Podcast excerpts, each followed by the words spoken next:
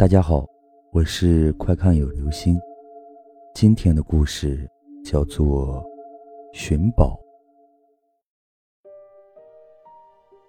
半夜，八岁的男孩哭醒了。他说他做了一个梦，在梦里，他怎么都找不到爸爸妈妈了。有人告诉他，他们去深山寻宝了，他就大哭起来。爸爸妈妈并没怎么在意。把男孩哄睡了。第二天傍晚，男孩在外面玩，妈妈喊他回家吃饭，怎么都找不到人，男孩失踪了。他家背后就是山，爸爸妈妈急坏了，拿着手电筒连夜进山找儿子。这个男孩的小名叫宝。好了，这就是今天的故事，寻宝。